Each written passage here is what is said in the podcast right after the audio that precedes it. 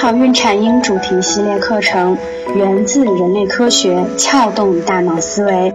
美好孕产婴用爱与科学呵护新生命的成长。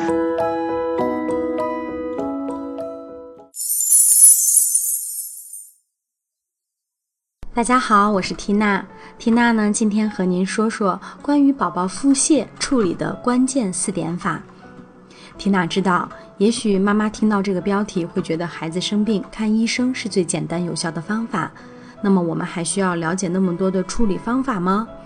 其实有过经验的妈妈都知道，在处理孩子生病这件事情上，妈妈的角色太重要了。比如我们要及时发现疾病，有效的与医生沟通，还要遵医嘱科学护理，这些事情可都是有技巧的。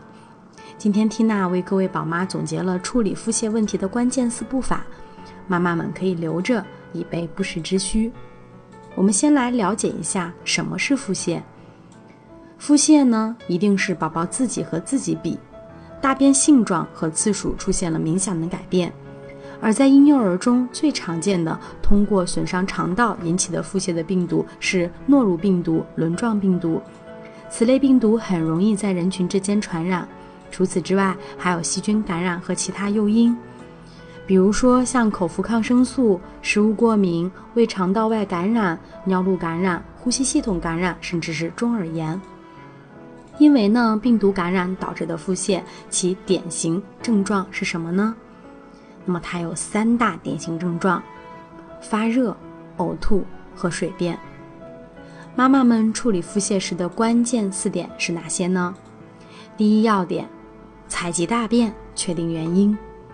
我们可以选择保鲜盒或者是保鲜膜来采集，在两个小时之内及时送往医院进行检测。可以留取大便后进行大便常规加轮状病毒的抗原检测。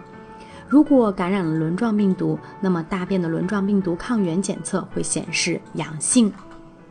第二要点是预防和治疗脱水。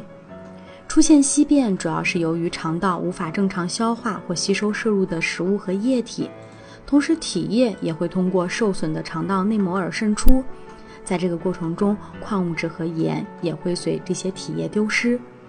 鉴于以上呢，在出现腹泻时，一定要及时补充口服补液盐，预防和治疗脱水。使用方法严格遵医嘱或者是使用说明。那么第三要点呢，是补充外源性的乳糖酶，防止乳糖不耐受是处理腹泻问题的第三要点。可以在喂母乳或配方奶前十五分钟服用外源性乳糖酶。那么最后一个要点，也就是第四要点，是要补充益生菌。AAP 呢明确指出，一些实验表明，无论是急性腹泻，还是慢性儿童腹泻，或是抗生素相关性腹泻。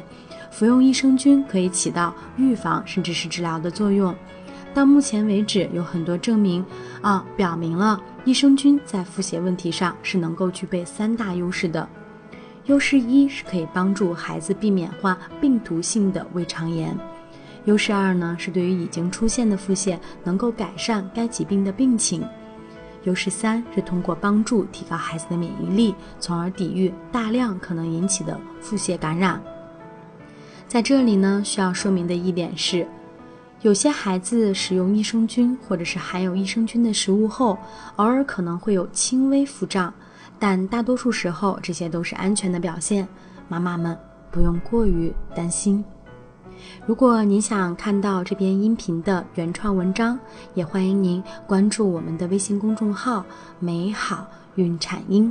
有任何育儿方面的问题，缇娜也非常欢迎您能及时留言。您可以搜索我们的微信公众号“美好孕产婴”，找到我们。我们为您提供了更多的科学、实用、有趣的孕产婴知识，还会定期举办一些活动，期待您的加入。